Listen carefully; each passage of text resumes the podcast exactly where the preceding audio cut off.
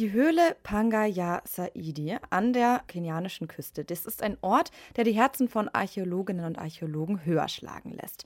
Denn in den letzten Jahren wurden in dieser Höhle viele Spuren von menschlichem Leben gefunden. Steinwerkzeuge zum Beispiel oder auch Abfälle von Tieren, die dort vor tausenden von Jahren geschlachtet wurden. Spuren, aus denen Forscherinnen und Forscher lernen, wie Menschen in der Frühzeit des Homo sapiens zusammengelebt haben.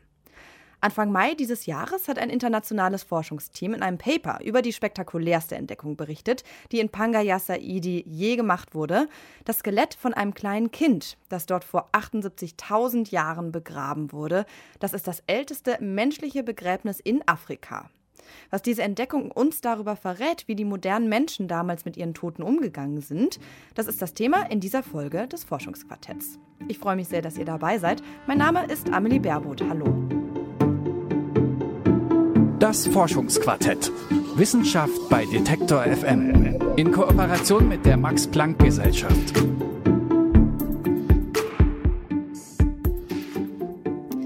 In der kenianischen Höhle Panga Saidi wurde das älteste Grab in Afrika entdeckt, unter anderem von Archäologinnen und Archäologen des Max-Planck-Instituts für Menschheitsgeschichte in Jena. Der Archäologe Patrick Roberts, der arbeitet an diesem Institut und ist auch Mitautor des Papers über diesen Fall. Und meine Kollegin Charlotte Thielmann, die hat mit ihm gesprochen und ist jetzt bei mir ganz Corona-konform am Telefon zugeschaltet. Hallo Charlotte. Hallo Emily. Charlotte, erzähl doch äh, erstmal, was ist das für eine Höhle überhaupt, in der jetzt dieses Grab gefunden wurde? Pangaya Saidi, das ist eine Höhle in Kenia, also in Ostafrika. Die liegt da ein paar Kilometer entfernt von der Küste. Und in dieser Höhle, da sind Kolleginnen und Kollegen von Patrick Roberts auf Knochen gestoßen und auf Zähne. 2013 war das. Patrick Roberts hat mir allerdings erzählt, wie spektakulär das ist, auf das sie da gestoßen sind. Das ist dem Team wirklich erst ein paar Jahre später klar geworden. We knew it was a special site and we knew it was an old site. We knew that at somewhere in this layer there were some bones being found in 2013, but in 2017, kind of it emerged that there was this collection um, of bones together, including what, what appeared to be um, the skull. So that, that was really very exciting. Das Forschungsteam, das hat also erst 2017 herausgefunden, dass da nicht einfach nur ein paar Knochen liegen, sondern wirklich eine ganze Knochensammlung, die auch zusammengehört, also zum selben Menschen, inklusive Schädel. Und ja, so ein Fund passiert einfach sehr, sehr selten. Klar, so ein 78.000 Jahre altes Skelett äh, findet man ja bestimmt nicht alle Tage. Also äh, noch mal ganz kurz. 2013 haben sie also entdeckt, dass da so ein paar Knochen sind und dann, ich stelle mir das ja so ein bisschen vor wie im Film, dass da alle so mit ihren kleinen Werkzeugen stehen und das dann so ganz vorsichtig freilegen und noch so ein bisschen die Erdreste wegpinseln. Ja, Ungefähr, aber nicht ganz, leider. Also du musst dir ja vorstellen, so richtig, richtig alte Knochen, die sind einfach extrem fragil und die fallen super schnell auseinander. Da muss man also sehr, sehr vorsichtig sein, wenn man die wirklich einzeln ausgräbt aus der Erde. Und genau deshalb hat man das vor Ort auch nicht gemacht, also nicht direkt in der Höhle, sondern da wurde erstmal ein größerer Erdblock ausgegraben mit den ganzen Knochen drin. Und allein das hat bis 2017 gedauert, bis dieser Erdblock dann komplett ausgehoben war. Okay, krass, ja, das klingt äh, extrem aufwendig. Und was hat man dann mit diesem Erdblock gemacht?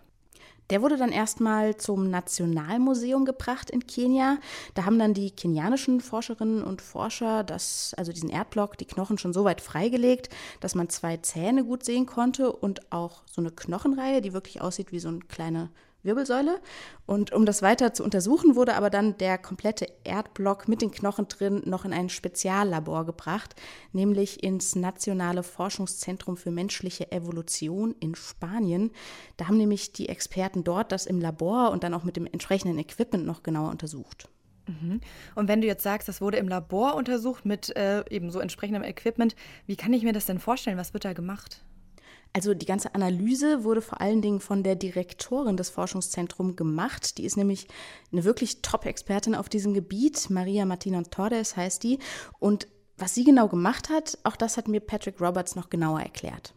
She'll document every single bone that she removes, kind of the position it's found in. She'll um, document the size, um, try and make estimates on the density, length, width, um, weight. She'll record everything because obviously once kind of these bones are removed from, from the block, that information is, is then lost. It's also then possible to look at the bones through a microscope once they are removed to then get some insights into kind of whether weathering had affected them, so kind of the, the wind, um, rain, what the soil might have done to the bones, because that then gives you an insight into how they were left there in the past, um, whether they were just simply left on the surface or whether they were then buried. Sie hat also jeden Schritt dokumentiert, jeden Knochen genau ausgemessen, verschiedene Scans gemacht und dann das Ganze auch noch mit dem Mikroskop untersucht, und zwar nicht nur die Knochen selbst, sondern auch die Erde, die um diese Knochen rumlag. Und da kam am, am Ende dann eben raus, das ist das Skelett von einem Kind, das ist so zweieinhalb oder drei Jahre alt gewesen, und das wurde eben wirklich in der Erde dort bestattet. Mhm. Und äh, woher weiß man, dass das Kind dort auch, du hast gerade gesagt, bestattet wurde, also begraben wurde? Weil es könnte ja auch sein, weiß nicht, dass die Knochen erst später quasi in die Erde gewandert sind, nachdem das Kind äh, vielleicht auch schon lange tot war, oder? Ja, das weiß man vor allen Dingen deshalb, weil man sich die Position der Knochen genauer angeschaut hat. Die bilden so ein bestimmtes Muster und das spricht in dem Fall eben dafür, dass der Körper wirklich in ein Erdloch gelegt wurde und damit Erde zugeschüttet wurde, also tatsächlich begraben wurde. Tatsächlich konnte das Forschungsteam sogar noch was ganz Überraschendes rausfinden, nämlich dass der Kopf von dem Kind, dass der wahrscheinlich auf ein Kissen gelegt wurde vorher. As our bodies decompose, there's a certain pattern or a way you would expect the bones to then sort of alter as kind of the muscle degrades, the skin tissue, the other tissues fall away. The way the head had sort of shifted relative to the spine suggested that it had been lying on something that had then disappeared. Das heißt, so wie der Schädel da lag, jetzt im Verhältnis zur Wirbelsäule, dieses Muster sieht eben genau so aus, als hätte der Schädel auf etwas draufgelegen, was dann im Laufe der Zeit verrottet ist. Und Patrick Roberts und das ganze Forschungsteam, die gehen eben davon aus, dass das wahrscheinlich ein Kissen war. Mhm. Okay, das klingt irgendwie mega abgefahren, dass man jetzt weiß, vor tausenden von Jahren wurde da ein Kind äh, so richtig behutsam und liebevoll äh, beerdigt. Ja, das ist eben genau der Punkt, wo es wirklich spannend wird, finde ich, bei dieser Forschung. Weil, wenn wir wissen, vor 78.000 Jahren wurde ein Kind beerdigt und zwar richtig behutsam, dann verrät uns das ja auch einfach ganz viel über diese Kultur zu dieser Zeit. This is not to say that this is the one human way to treat the dead, right? But it does show that there is a particular cultural practice in this case that's emerged that involves humans being buried, um, that perhaps involves them being buried on, on a pillow, which already tells us something that actually there was a, a desire to care for this individual sort of beyond the grave, that there should be some kind of treatment of them that indicates some kind of belief that, that something should be done to this body after this individual dies. Es gab also bei den Homo sapiens in Afrika damals schon diese Idee, dass man sich eben um die Mitmenschen kümmert, auch nach dem Tod, dass es Rituale gibt, was mit den toten Körpern passieren sollte. Und das, was ich einfach total krass finde, ist, vor 80.000 Jahren, fast 80.000 Jahren wurde eben in Afrika ein Kind bestattet. Und zwar eigentlich ziemlich genau so, wie wir das immer noch machen hier in Europa und auch in ganz vielen anderen Teilen auf der Welt. Mhm. Ja, ähm, das klingt so, als wären uns unsere uralten Vorfahren gar nicht so unähnlich. Was ich mich jetzt noch frage, ist, du hast gesagt, das ist das älteste Grab in Afrika. Also weltweit gibt es dann Gräber, die noch älter sind? Ja, genau. Also tatsächlich wurden schon Grabstätten gefunden, die noch älter sind, nur halt in Europa und in Asien, aber bisher eben nicht in Afrika. Und das ist ja schon ziemlich überraschend, weil die Menschheit ja aus Afrika stammt. Also die, die Spezie des Homo sapiens, die hat sich ja in Afrika entwickelt. Und genau deshalb ist diese Entdeckung halt auch so krass und so besonders, weil man solche alten Gräber bisher eben nicht gefunden hat in Afrika. Und weiß man denn, warum das so ist? Also warum man in Afrika so wenig gefunden hat dazu?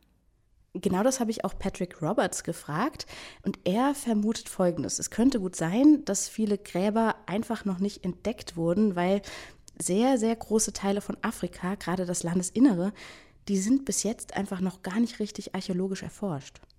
Large portions of the continent are relatively um, unexplored in terms of archaeological research of this period. And my personal belief is that humans were capable of these behaviors as soon as we emerged as a species, which is now placed at around about 300 to 200,000 years ago. So I see absolutely no reason that we won't find earlier examples of these behaviors the more we look.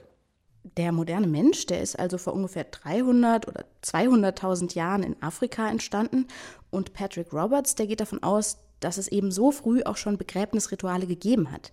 Deswegen kann es schon gut sein, dass wir irgendwann in der Zukunft in Afrika noch mehr und vielleicht auch noch ältere Gräber finden. Im Moment muss man aber sagen, ist das Kind schon eine ziemliche Berühmtheit, also gerade in Archäologenkreisen, weil das eben der älteste Mensch ist, von dem wir wissen, dass er in Afrika begraben würde. Übrigens hat das Forschungsteam dem Kind auch einen Namen gegeben, und zwar Mtoto. Das ist nämlich Suaheli und bedeutet das Kind. Also ich denke, der Name passt eigentlich ganz gut. Charlotte Thielmann hat mit dem Archäologen Patrick Roberts vom Max-Planck-Institut für Menschheitsgeschichte in Jena über die archäologische Forschung in Pangayasa Idi gesprochen.